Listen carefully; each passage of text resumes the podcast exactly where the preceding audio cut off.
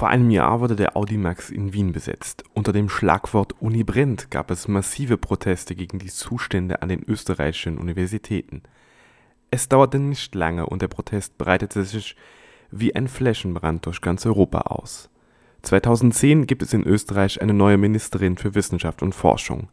Im Sommer wurde verkündet, dass das Budget der Universitäten massiv gekürzt werden wird. So weit, dass einige Universitäten ein Drittel ihres Personals entlassen müssen. Wie die jetzt schon schwierigen Zustände an den Unis danach aussehen würden, wurde mit Bildungswüste treffend beschrieben. Am letzten Dienstag, 19. Oktober, wurde an allen Unis in Österreich Vollversammlungen abgehalten. Alle Mitglieder der Universitäten haben sich getroffen und über die aktuellen und zukünftigen Probleme der Unis gesprochen. Feststand, so kann es nicht weitergehen.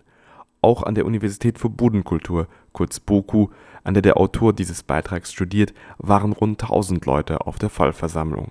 Dass es auf der BOKU jetzt schon schlecht aussieht, hat die Vizerektorin für Finanzen Andrea Reitmeier klargemacht. Wir haben ja schon relativ früh, also nach unserem ersten Begleitgespräch, ähm, informiert, was, das, was äh, die Umsetzung oder die Erwartungshaltung äh, der Bundesregierung äh, für die BOKU bedeutet. Die berühmten 33 Millionen Euro. Ähm, ich war vorige Woche äh, bei einer Unico-Sitzung. Äh, es ist bei jeder Universität äh, ähnlich. Also JKU 30 Millionen, Graz, Innsbruck 60 Millionen jeweils über diesen dreijährigen Leistungsvereinbarungszeitraum. Vielleicht, ich bin auch öfters gefragt worden, wie setzen sich diese 33 Millionen Euro zusammen? Das ist nichts anderes als eine, eine bescheiden angenommene Inflation von 3 Prozent, Personal ein bisschen weniger. Und vor allem die Umsetzung unserer Leistungsvereinbarungsvorhaben. Äh, das bedeutet von den großen äh, äh, Positionen der Vollbetrieb aller Standorte und natürlich die laufenden Berufungsverhandlungen. Wenn man sich die Struktur unserer Kosten ansieht, ähm, ist ein ein Einsparen dieses Betrages ein wirkliches Ding der Unmöglichkeit.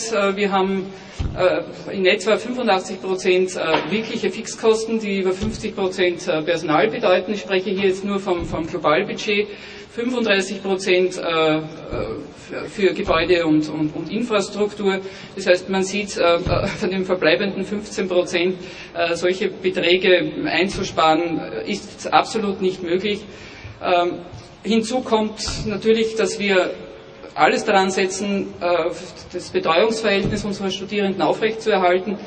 Auch für Studierende sieht die Situation an der BOKU nicht rosig aus.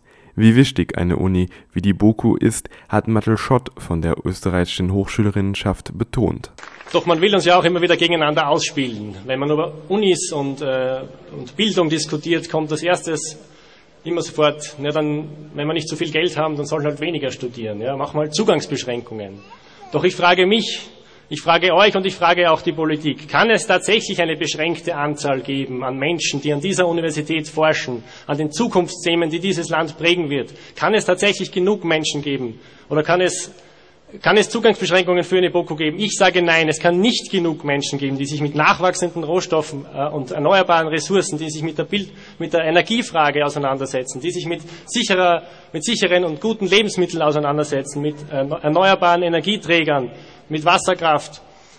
Die BOKU ist eine grüne technische und sozioökonomische Universität. Alle polarisierenden Themen, Gentechnik, Klimawandel, Atomkraft, Energiesicherheit werden hier behandelt, aber nicht in einer populistischen oder falschen, sondern auf einer wissenschaftsbasierenden Basis. Und wer den Zugang zur BOKU beschränkt, zu dieser grünen Universität und damit die ehrliche Wissenschaft aufs Spiel setzt, der handelt verantwortungslos und beschränkt sich nur selbst. Deswegen ist es wichtig und ich bin froh, dass alle hier sind und gemeinsam dagegen aufstehen, denn wir lassen uns unsere Uni nicht kaputt sparen. Nach den Vollversammlungen wurde zur Demonstration aufgerufen.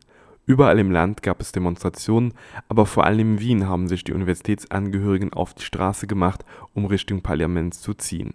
Der Zug der BOKU ist mit Blasmusikkapelle, Samba-Trommeln und einem Traktor mit der Aufschrift Bildungsabbau-Bekämpfungsmaschine rund sieben Kilometer durch Wien gezogen.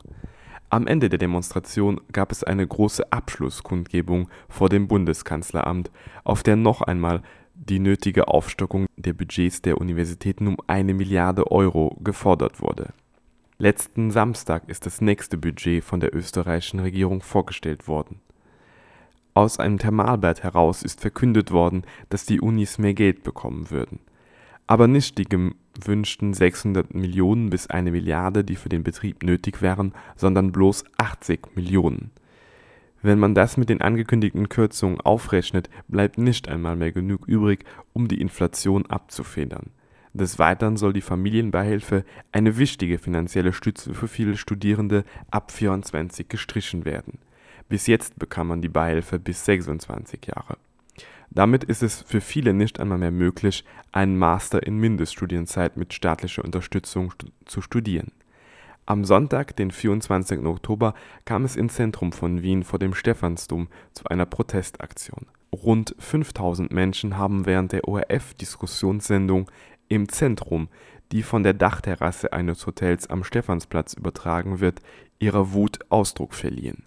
Während der Sendung war deutlich die Geräuschkulisse der Kundgebung zu hören, es kam immer wieder zu Bild und Tonstörungen. Die Sendung klang wie aus einem Fußballstadion aufgenommen, bei der die Mannschaft ständig ausgebuht wird. Für Dienstag, den 26. Oktober, österreichischer Nationalfeiertag, sind weitere Aktionen angekündigt des Weiteren plant die österreichische Hochschülerinnenschaft für Donnerstag, den 28. Oktober eine große Demonstration gegen die geplanten Kürzungen